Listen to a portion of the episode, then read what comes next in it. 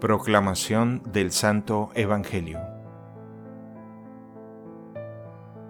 En aquel tiempo se le acercó a Jesús un leproso para suplicarle de rodillas, Si tú quieres, puedes curarme.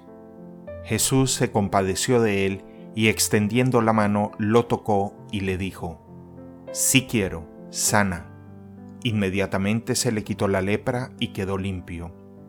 Al despedirlo, Jesús le mandó con severidad, No se lo cuentes a nadie, pero para que conste, ve a presentarte al sacerdote y ofrece por tu purificación lo prescrito por Moisés.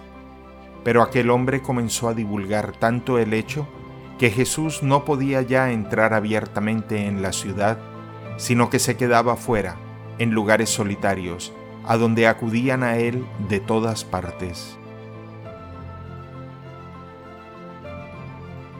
Palabra del Señor.